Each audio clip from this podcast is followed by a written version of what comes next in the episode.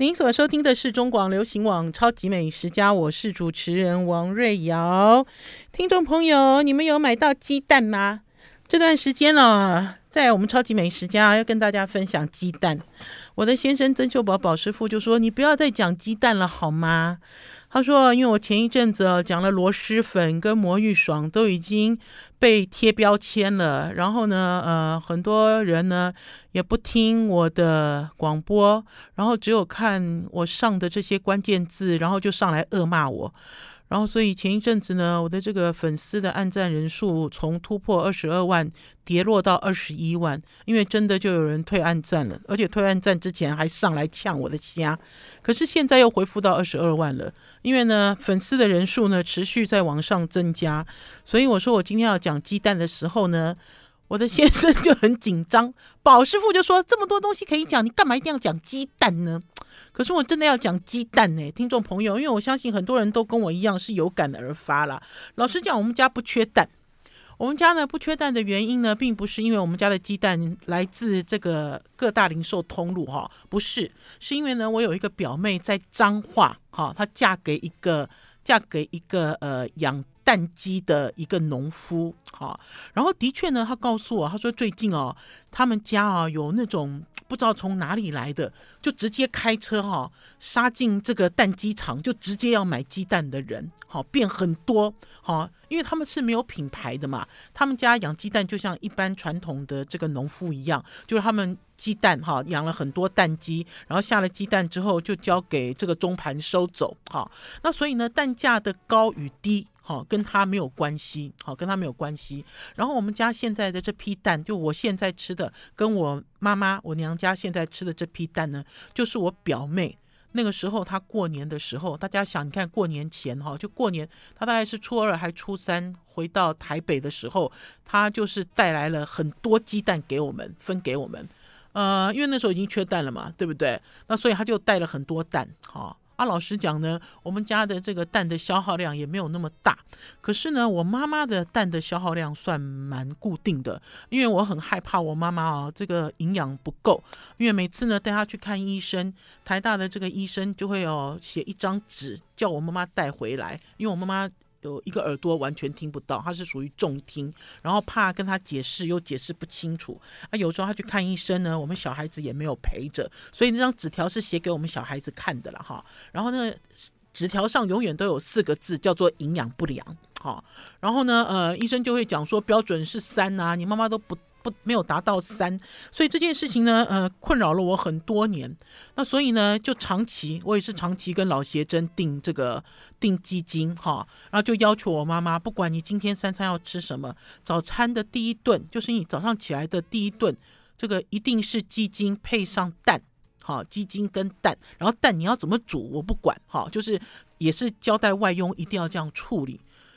呃，可是我那天回到家，我打开冰箱哦。冰箱里只剩四个蛋，我心想说：“嘿，蛋为什么变这么少？哦，就是有一个 SOS 哈，就有一个求救讯号从冰箱哈传出来啊！我就问了外佣，外佣说：姐姐姐姐没有办法，他说啊，他附近的这个超商哦，跑了一圈了，跑了四五家了哈，他都买不到鸡蛋啊！我才想到说，对了，现在哈，现在哈，呃。”不是说买不到鸡蛋，应该是说现在鸡蛋比较难买。哈，虽然有缺蛋的事实，我们现在是配合官方的讲法，免得我的粉丝人数又从二十二掉到二十一，好不好？我们现在配合官方的讲法，我们台湾有蛋，哈，可是有缺，就是这么简单，哈。那所以呢，你买蛋呢，不会像像以前这样这么容易，哈。我记得在很多很多很多年前的时候，那个时候我去欧洲旅游。也没有多久了，大概就五六年前，那个时候去欧洲旅游，呃，去逛他们的小农市集。这个小农市集哦，有这样子一个，算是一盘一盘，像我们台湾一样。我们台湾最喜欢卖一盘一盘的菜，一盘一盘的鱼，哈、他们也有卖这种一盘一盘的。然后里面有番茄，有节瓜，有一些蔬菜，这样子一盘才一欧元。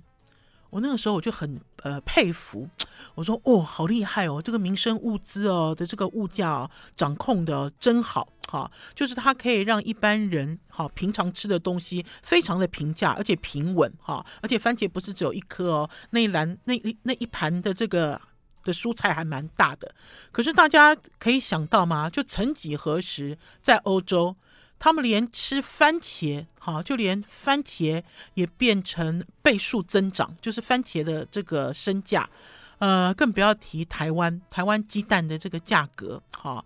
呃，也是要往上涨哈，那只是大家就很不习惯，为什么？为什么？这应该是我们垂手可得，还是我们觉得非常平价的食材？为什么改变了呢？哈，呃，换一个角度思考好了哈，呃，当食材改变的时候，你有一些因应的方案吗？啊，因为有些东西搞不好是短时的，有些公司东西搞不好是长期，长期都会变成这样子，那你有想到要怎么样应变吗？哈。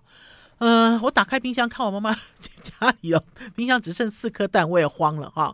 换句话讲，我妈妈只有四天的早餐好存粮，我就回家。回家之后，因为我们家还有。呃，一盒蛋，那盒蛋是石安牧场的蛋，那盒蛋也是很有趣，因为呢，那盒蛋呢也是过年的时候买的，因为过年的时候呢要做年菜，那个时候我跟宝师傅说，我可不可以做蛋饺啊？哈，虽然我做蛋饺很多人都嫌弃我说我的蛋饺做的歪七扭八，可是我就很喜欢在过年的时候做一些手工菜，让大家感觉到呃我很认真哈，想要让大家。这个过好年还是独特料理的一个心意，所以那个时候宝师傅买了一批蛋，可是他蛋买了之后呢，我表妹回来了，我表妹呢又拿了一堆蛋，那所以那盒呢石安牧场的鸡蛋已经过期了，啊，如果我没记错的话，它的这个所谓的这个所谓的赏味期限应该是在二月底，二月底就已经到了，可是我们都一直都没有动那盒蛋，就是先把这个散蛋哈。彰化来的散蛋先吃完，我就想说，对，我家里还有一盒鸡蛋，赶快给我妈妈送回去。好，可是送回去之后，我心里想说，啊啊，我们家没有蛋怎么办呢？好，呃，严格说起来啦，我们家有没有蛋这件事哦，并不严重啦。好，因为呃，两个大人，我跟宝师傅打开冰箱要吃的东西很多，好，不一定这段时间一定要非吃蛋不可。可是呢，我就很好奇，我就跟宝师傅说，我们可不可以呃，在我们家附近周围绕一圈，顺便也做一下市场调查，就是到底到底买得到买不到鸡蛋，哈，呃，还是说要跑几家哈才能买得到？好了，我们要先休息一下，进一段广告，再回到节目现场。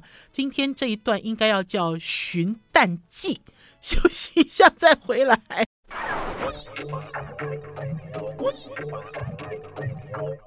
我是王瑞瑶，您所收听的是中国流行网《超级美食家》。最近在 FB 哦，经常看到有朋友 PO 出来说他买到蛋的讯息，我自己都有一点小小的偷笑。偷笑的原因是因为我觉得说，哎呦，能够吃的东西很多啊，哈，不一定要吃蛋啊，蛋白质。可是我自己忽略了，就像我妈妈牙口不好。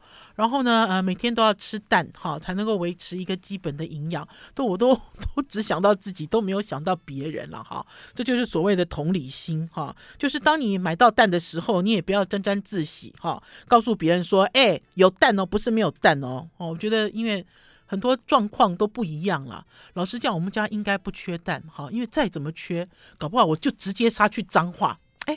等一下，搞不好我还可以团购蛋哦！就我直接杀去脏化，我表妹家我就有一堆蛋啦，我就是富翁哈，很多很多蛋。好，那我就话说就讲这个寻蛋记，我就想说试试看了哈，因为我盘点了一下我们家这个蛋的颗粒数，我们家蛋大概十颗左右，十颗哈，其实算很多了哈。那我就跟宝师傅说，我说我们就转一圈，我说我们来做一下市场调查，哦，到底有没有蛋哈。啊、呃，走了四家超商，还跑去全联都没有蛋哈。可是呢，呃，有一件事情啦，我是觉得也很有趣。我刚有讲到，我们在过年前在 Seven Eleven 买到一盒十安牧场的鸡蛋。呃，我记得以前哦，超商的鸡蛋都是放在货架上，好，就是而且有一段时间是放在货架的最下面，有没有？就是它不是冷冻，也不是冷藏。可是曾几何时呢？超商在贩售鸡蛋，鸡蛋已经移去了冷藏区。因为我就记得石安牧场的那盒蛋呢，是在这个冷藏区最高，哈，就是最高的那一排货架上，哈，拿下来的，哈。然后呢，呃，以前记得超商的蛋，如果我没记错啦，我记得以前呢，在超商买蛋一盒都三十几块，好。我最后一次买是呃，有有一次我还有买到五十几块。我记得我最后一次买哦，去刷，因为那次也是帮我妈妈，呃，帮我妈妈买蛋，然后在我娘家附近也是一家超商，我去付账的时候，他收了我八十几块。好，我还记得。那当然，听众朋友，现在超商的蛋不是只有呃普通的白鸡蛋，就像我讲说有石安牧场的这种好蛋。石安牧场在早期刚出来的时候，一颗蛋就要卖十几块，十几块哈，它其实就不是便宜的蛋。哈，那我就跟宝师傅两个人在附近兜啊找啊哈，因为不缺蛋，可是想要做一个市场调查。可是有一个很有趣的现象，就是我进到了一家全家。呃，我其实是经过那家全家看到了蛋，好高兴。可我看到的是茶叶蛋，看到了一个那个小姐哦，在夹茶叶蛋，很高兴在夹茶叶蛋。那我就跟宝师傅说：“我说这家有茶叶蛋，那一定有鸡蛋喽，好，因为是多的嘛，它一定是有嘛，才有办法做。”茶叶蛋啊，我们就很兴奋冲进去啊，那我就绕了两圈都没有，就出来。出来之后，我就说我我不死心，我说因为他有蛋，我有看到茶叶蛋，然后我就进去，我就问柜台的小姐，我就问说有鸡蛋吗？我要跟大家 讲啊，在柜台上排队大概有六个人，全部都回头看我，然后都用很吃惊的眼神看我，哈，然后那个柜台的小姐就冷冷的回我说没有，她连头都没有抬一下，哈，哎。真的是有够难买哎，然后呢，我就忽然间想到哈，应该是说哈，我在无意之中发现，在一个很偏僻的一个地方的一个小杂货店，我曾经印象中它有卖蛋哈，而且呢，它的蛋价是写在这个瓦楞纸，就是那种呃呃纸板纸箱，就纸箱撕下来撕下来的那个瓦楞纸的那个纸箱上，我记得我第一次看到它有写。美金五十二元是白鸡蛋，呃，可是离我们家比较远，我就跟宝师傅说：“我们走。”我说：“我们去那家，哈、那家那个根本不起眼的小杂货店。”我说：“走，我们去看看，哈、到底有没有？”我说：“我记得我两个礼拜之前我有看过，哈、啊，我们两个人就走走走走走走走，哈、走到那个地方去，哎，发现有、欸，哎，有，很高兴、哎，听众朋友，可是它上面那块哈行情牌价已经换了，换六十五元了。”已经变六十五元了，哈，应该是一两个礼拜之前吧，应该是没有两个礼拜，就一个多礼拜之前，就五十二元已经涨到六十五元了，哈。可是不在乎，不在乎的原因是因为，哎，有蛋比较重要，对不对？是不是？赶快买。然后呢，卖蛋的人呢，呃，他其实就有暗示我，他说，因为他有一整箱的蛋嘛，他就讲说。嗯，你最多只能买十几二十个哦，好，就他就这样子讲啊。我那个时候我就我就了了，因为我本来也没有要多买了哈，因为我多买，呃，因为我其实是多买十个哈，搞不好我妈妈要用的时候再送回娘家给我妈妈吃蛋。可是当他讲说啊，这种呃只可以卖十个二十个的时候，我是很感恩呐、很感激。为什么会这样讲呢？如果今天呢有客人来。把他的蛋全扫了，全扫光。后面的客人哦，可能都不知道这家有卖蛋，对不对？还是说像我这样子，想要给老人家没有牙齿的老人家吃，固定吃啊，就有很大的困难。那所以当他跟我讲说，呃，有限购这件事的时候，我很高兴诶，而且我很节制。他说十几二十个差不多了哦，好，就我一边在挑的时候，我说没有没有，我只有选十个。我就很很老实，我说我只要买十个就好了哈，没有没有啊，我我挑了十个之后，他就拿去称，称了之后他就说：“小姐，你买一百块好不好？”我说：“好啊。”我说：“那你就往上加。”结果他又再帮我多拿了四个，我记得是多拿了十四个，等于十四颗蛋一百元，十四颗蛋还是十三颗蛋一百元？呃，所以像这次的缺蛋荒，我也算是。呃，身历其境了，哈，呃，因为严格说起来呢，我并没有觉得蛋在我的生活里面是不可或缺，哈，我我并我并没有这样觉得了，哈，然后甚至于呢，我的早餐也不会经常去吃一个煎蛋。很多人在早餐的时候有一个习惯，有一个固定，比如说早餐吃什么，午餐吃什么，晚餐吃什么，非常固定。啊，基本上我是没有这么固定，哈，那所以我对蛋没有很大的依赖性。呃，可是却忘记哈，的确有一些人对蛋的依赖性很强哈，然后呢，也身历其境去寻蛋哈，寻蛋记，人家是寻情记，我们是寻蛋记，然后也给大家分享。嗯、不知道哎，以前会觉得这个家里有便利商店好棒哦，哈，什么东西都有，什么都好便利。可是没有想到这次呃拯救我的，居然是完完全全不起眼，而且是没有生意，几乎是没有生意。我平常经过这家店都觉得他在苟延残喘的这种小杂货店。好了，我们要先休息一下，进一段广告，再回到节目现场。I like 您所收听的是中广流行网《超级美食家》，我是主持人王瑞瑶。再次感谢听众朋友追随《超级美食家》的 FB，我们的这个粉丝数哈，默默的又又突破了二十二万。呃，其实还蛮迂回的，对不对？前进三步，退后两步。我今天讲蛋了哈，不要又因为蛋的关系，大家又引发一些误会。嗯、呃，我不知道哎，我觉得对我来讲啊，我觉得，嗯，没有在在乎这些事了哈。可是呢，呃，虽然说嘴巴讲不在乎哦，可是对于一些哈很不理性哈的一些留言，还是一些硬要给你戴帽子哈的一些一些人，实在是很难以忍受。我记得我早期那个时候在经营 FB 的时候，我都是采取一种比较宽，应该是说采访采取一种比较呃。开明的态度，哈，怎么说呢？因为我自己是媒体人，然后呢，呃，我自己学的是呃大众传播，我学的是新闻，哈，然后我喜欢呃跟人家讲道理，呃，也留空间，哈，让对方讲道理。那所以呢，我曾经跟听众朋友分享过嘛，我曾经在 FB 里面哦，跟一个连友不认识的连友哦，这样你一句我一句哦，你来我来，这样互相在争辩一件事，哈。呃，留言超过了一百则，好，我那个时候真的很疯啊！疯的原因是因为我一直都自认真理是越辩越明，哈，呃，我是我是我一直都是受这个新闻教育很科班、很科班出身的人。在早期那个时候，我在中国时报工作的时候，中国时报不要讲早期，现在了，中国时报它的这个大门，他们以前的大门是在大理街，现在的大门是在蒙甲大道。这个蒙甲大道的大门的楼梯哈，就有刻几个字，就是有记者来上班，只要走上这个楼梯，就会看到一些字。这些字呢，也一直都刻在我的心里。听众朋友讲到这里说，哎，我要转台了。王瑞瑶没有想你是那么东轰的人，不是。啊、要看他刻的是什么字，这件事情对于新闻从业人员很重要。哈、这个其实是余纪中，就是中国时报创办人，他一直一直哈、用这呃三句话哈、来提醒记者哈、应该要做的，就是开明、理性、求进步。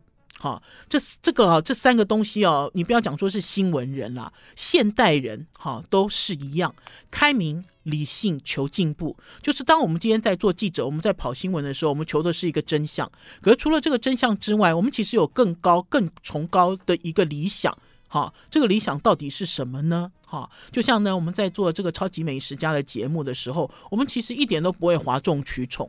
我们很想告诉大家，现在所流行的东西到底是在讨论什么，然后有什么东西呢？你应该要知道，什么东西你要尽量避免。可是就像呢，跟大家在讲的一样，我们给你很多很多知识跟常识，你自己要去筛选。哈，我不会告诉你说，对哦，你要去吃这个。哦，不行，你不能吃那个东西，你要抵制这个。你要，我们不会做这样子的事情，因为很希望用一种开放的空间，让大家自己去选择，自己去筛选了哈。我们都讲说，呃，身为记者，其实每一个人都是记者啊，因为你在你的生活里面，你也是筛选过后，你自己才会接受、接收或者是享用啊。呃，所以呢，今天也是要，告诉大家，开明、理性、求进步，这对于我来讲，也是我今天在经营。王瑞瑶的超级美食家的脸脸书粉丝专业很重要，很重要的一个目的，很重要的目的。好啦，我们话讲那么多，是因为我们今年已经十周年了。哈，前一阵子呢，就跟我们家气质丽文在讨论，我们呢超级美食家开播十周年，哈，听众朋友，我们要办活动了。可是这个活动呢，不是你们所想象的，哈，我们弄了好多礼物送给我们的听众朋友，没有，哈。大家也知道，超级美食家也从来不贿赂我们的粉丝。我们呢，最多最多呢，哈，你知道，就是用知识把你们灌饱，哈，希望您跟我们一起成长。啊，所以目前为止呢，呃，初步的规划呢，嗯、我们家气质丽文现在翻白眼给我看了、哎，不是，不是啊。他是在做没有？没有，因为我我其实哈，我其实啊，我想的很简单。听众朋友，你们看这样子好不好哈？呃，台北跟高雄，我们都会找一个场地，好，然后这个场地是一个比较开放式的场地。那当然，这个场地搞不好是一个大型的咖啡馆，好。然后呢，报名的听众朋友，你们进来就请你们买一杯咖啡。好，因为呢，也不是要请你吃喝东西，没有这种事了哈。然后呢，你们买一杯咖啡进来之后，就给我可以跟我们面对面。除了跟我面对面之外呢，我们也会邀请超级美食家经常来的这些贵宾，跟大家面对面，哈，度过一个欢乐的三小时的上午或者是下午，哈。因为现在我们的时间正在安排，因为呢，很害怕呢，我们会变成一种很多很多，比如说我也可以号召一百个礼物，叫大家来抽。呃，可是我觉得这有一点点小歪楼，哈，我还是希望，呃，跟我的这什么头号的粉丝，大家有没有看 FB？有人给我按赞，而且 FB 现在好厉害哦，听众朋友，FB 哦，每周都会给我报告，这个报告就是哈，就是来我的这个粉丝专业跟我互动最多的人是谁？这样听起来很可怕，对不对，听众？我也可以按照那个他每每个礼拜给我的报告发出邀请函，可是我没有要这样做了哈，因为大家知道吗？跟我互动最密切的第一名是谁？就是我的先生宝师傅嘛，一定是嘛，就是跟你在 FB 里面互动最密切的，一定就是你最亲近的人嘛。然后之后呢，就会发现这里面呢跑出来的一些名单，跳出来的一些名单，有些就是看到你经常回复我，哈，经常给我按赞，还是说呃经常也有经验哈，在留言里面分享的人。那我觉得 FB 的这个报告做得很精准啊，可是我觉得这个精准哦。对我来讲，都只是一个参考值，哈，我也不会想要透过这个方式想要什么深耕经营，并没有，哈，并没有。呃，那有一句话叫什么？这句话曾经有一段时间很红，就是什么什么什么“人若花开，蝴蝶自来”啦，就是类似像这样子的。好，我希望大家都是用这样子的方式，哈，摄取你所要的这个知识，还有生活经验。呃，到时候呢，我们会在 FB 里面哈贴出这个 Po 文，哈，诶，可是我还是要透露一下啦，因为现场的贵宾哦，贵宾来哦，贵宾会带一些他们自己喜欢的东西来跟大家分享啦。可是那个东西呃，就不是在规定里面的啦，哈。好，除了这个之外呢，要来跟大家聊天，嗯、因为那天呢回到娘家之后呢，呃，我的新的外佣，哈，我爸我妈妈换了一个新外佣。这个新外佣呢叫阿雅，阿雅很有趣哦。她那个时候刚来我们家的时候，问阿雅会不会做饭，因为之前的外佣尤里很会做饭嘛，而且我拍了好多好多影片，阿雅都一直摇头说她不会煮饭，不会煮饭。可是我那天回去的时候，阿雅跟我讲说，她说姐姐姐姐，家里有剩一点高丽菜，我给你做煎饼好不好？结果呢，她就教我做了印尼的炸蔬菜饼。好，我们要先休息一下，进一段广告，再回到节目现场。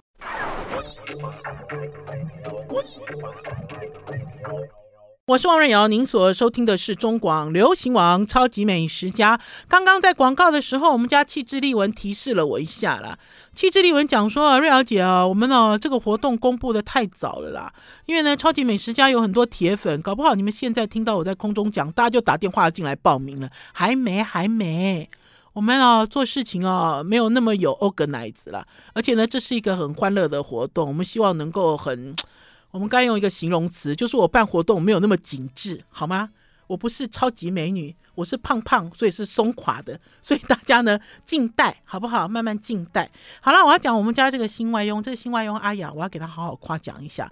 这个阿雅很乖，而且这个阿雅做什么事都黏在我妈妈身边，所以最近啊，我都非常放心。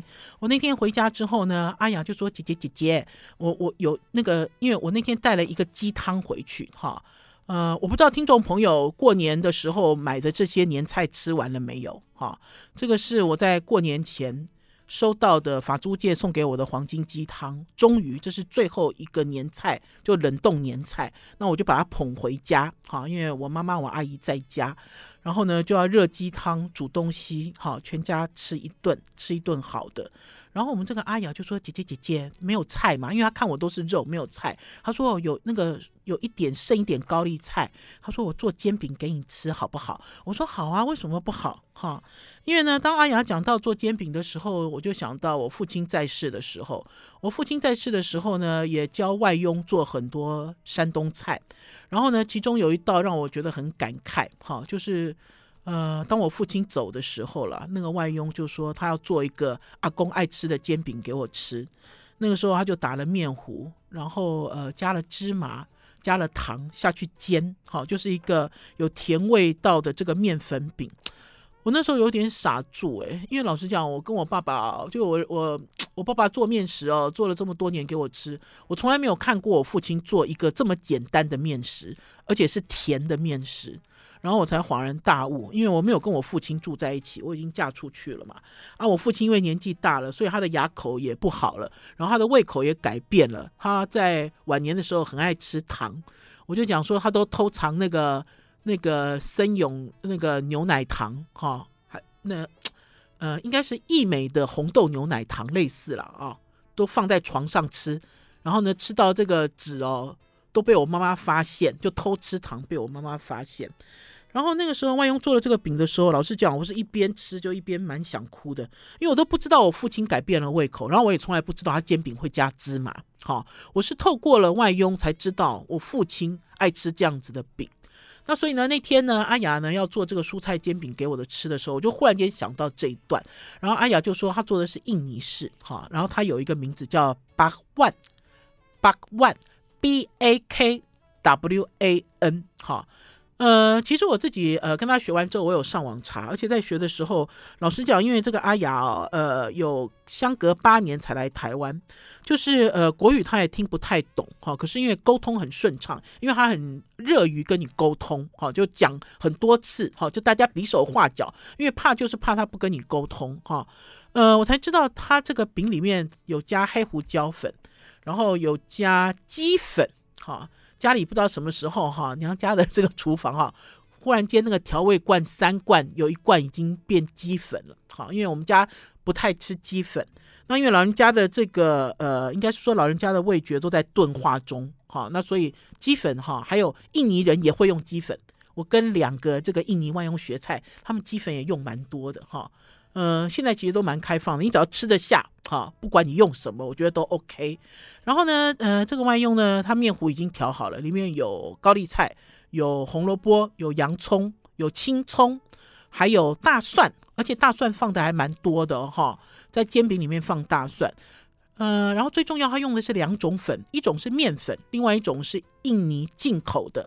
这个粉我不是第一次看到，这个粉我已经看过很多次了哈。就是印尼人要做点心的时候，都会拿出这样子，就是封面有一点红红的这样子的一包再来米粉，它就是面粉加再来米粉，然后呢用比较多的油哈去煎这个比较黏的这个面糊。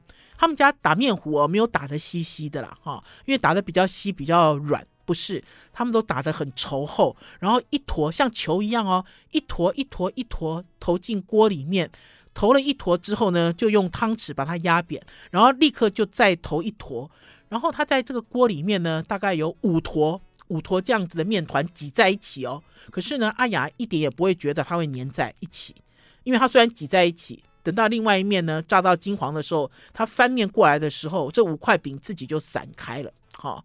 呃，很好吃。最重要的是，我觉得我妈妈也吃得动。然后还有就是呢，我觉得新外佣来到我们家之后呢，他也可以很轻松的做出他的家乡味。哈，这件事很重要。好，要从饼来开始做延伸，因为在前一阵子呢，我有看到有一个听众朋友在我的 FB 里留言，留了好长好长哦。我最后直接把它封锁。哈，封锁的原因是因为呢，呃，我自己会觉得说很多东西哈。呃，你要问自己，不要问别人，哈，这个态度很重要。呃，在前一阵子呢，有经过了这个二二八纪念日，有很多人的情绪被挑动起来，哈，然后甚至于呢，我会发现呢，呃，平常的时候不会，可是在这个特殊节日的时候，大家都会很在乎，问你你是哪里人啊？哈，你是外省人吗？你是本省人吗？你是怎么样呢？哈，你的骨子里是怎样呢？很奇怪，大家就在揣度，哈，揣度你的心意。呃，就像前一阵子呢，呃，我 po 了这个荠菜水饺六块钱的影片，我们的好朋友钟君彩他就讲说，哎，这家已经很有名了，哈，就虽然我没有讲出他的店址了，哈，可是钟君彩大家记得吗？钟君彩动健体的呃营运总监钟君彩就留言说，这家已经很有名嘞，我这个苗栗人都知道，那我就回他，我说你不是苗栗人，你是国际人。哈，因为君彩的这个呃生活经验跟他的工作经历都很丰富，所以他不是苗栗人，他是国际人。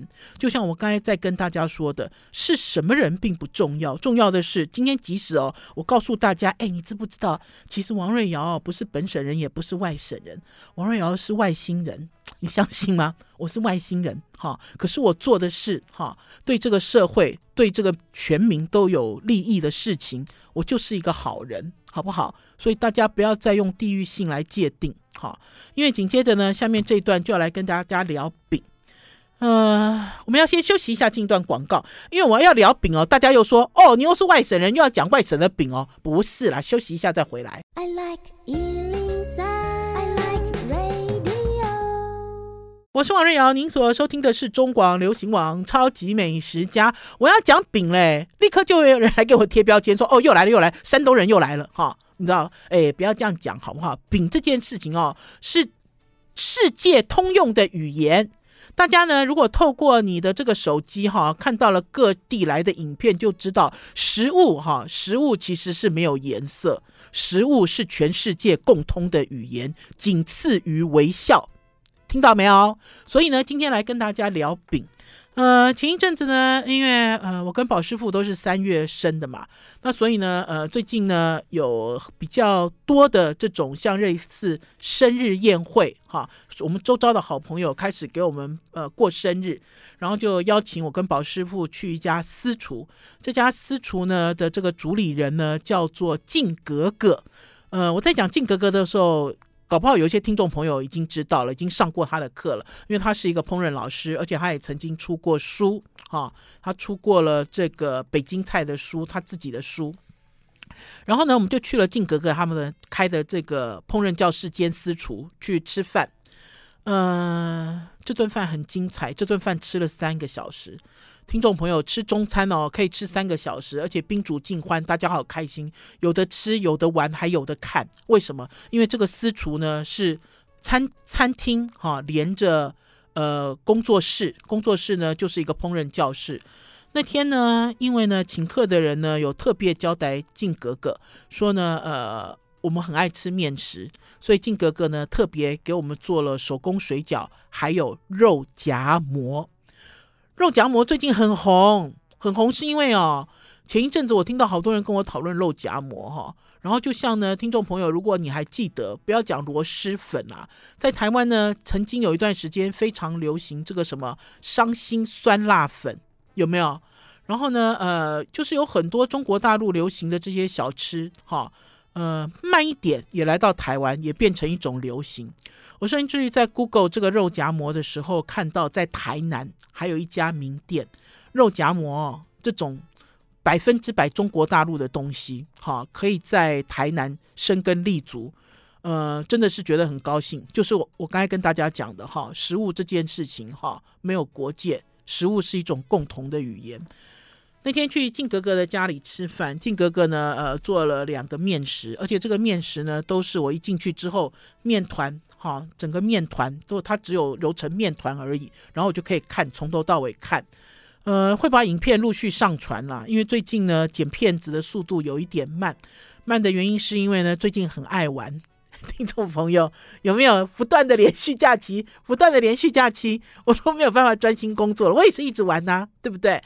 那所以呢，大家要看影片，稍微等一下哈。我有记录从头到尾手擀皮哈包水饺，然后也有记录从头到尾怎么样做肉夹馍哈。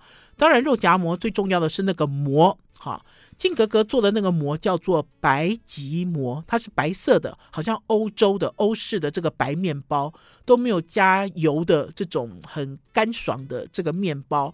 然后我知道，我上网查了一下，在台北内湖，台北内湖也有一家非常有名，我看排排名哦很高，应该是现在 Google 你用肉夹馍去搜寻分数最高的一家。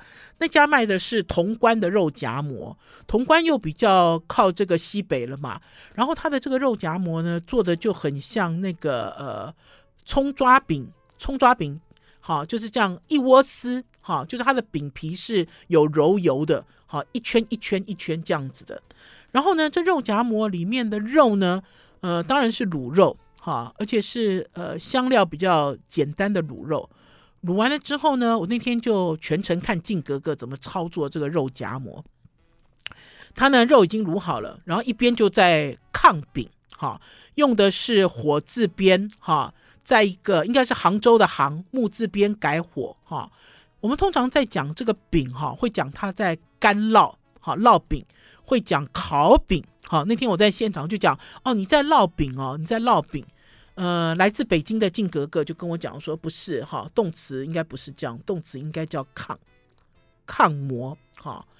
嗯，他就用一个平底锅，就把饼放进去，哈，就一边把饼呢揉好之后呢，整形之后擀好之后，就一个个饼放进去，然后就让这个饼自己长大，哈，然后两面烘的这样子金黄，哈，金黄色。然后大家知道，在这个馍，哈，馍其实在中国大陆已经很久很久了，哈。然后呢，呃，各地都有各地自己的馍。如果我讲肉夹馍，大家觉得很陌生，那呢，呃，跟我差不多年纪的人，你们还记不记得？台北哈，还是说台湾曾经呢有一个馍的食品食物也很流行，叫做羊肉泡馍。大家有没有吃过羊肉泡馍？羊肉泡馍在早期哦，比肉夹馍的名气大多了哈。可是同样是馍，羊肉泡馍这个馍又跟这个肉夹馍的馍不一样。羊肉泡馍这个馍呢，是冷水面的馍，比较像是山东的杠子头，就是我爸爸吃的那个火烧。我以前小的时候吃杠子头，我都会讲说，哎，好凶器哦。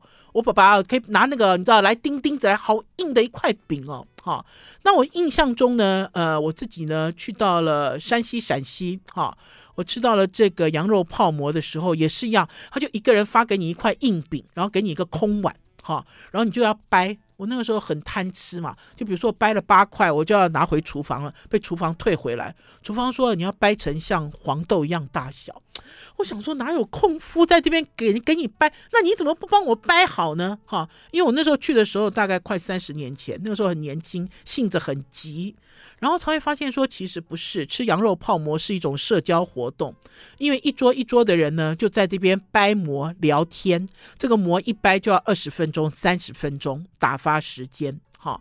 然后呢，可是现在呢，在台湾流行的这个肉夹馍又不是，他会把肉啊、把香菜啊、把这个青椒啊，全部都剁碎，在砧砧板上剁碎，剁碎完了之后再淋上酱汁，淋完之后再塞进我刚才讲的这个白吉馍里面，这就是肉夹馍。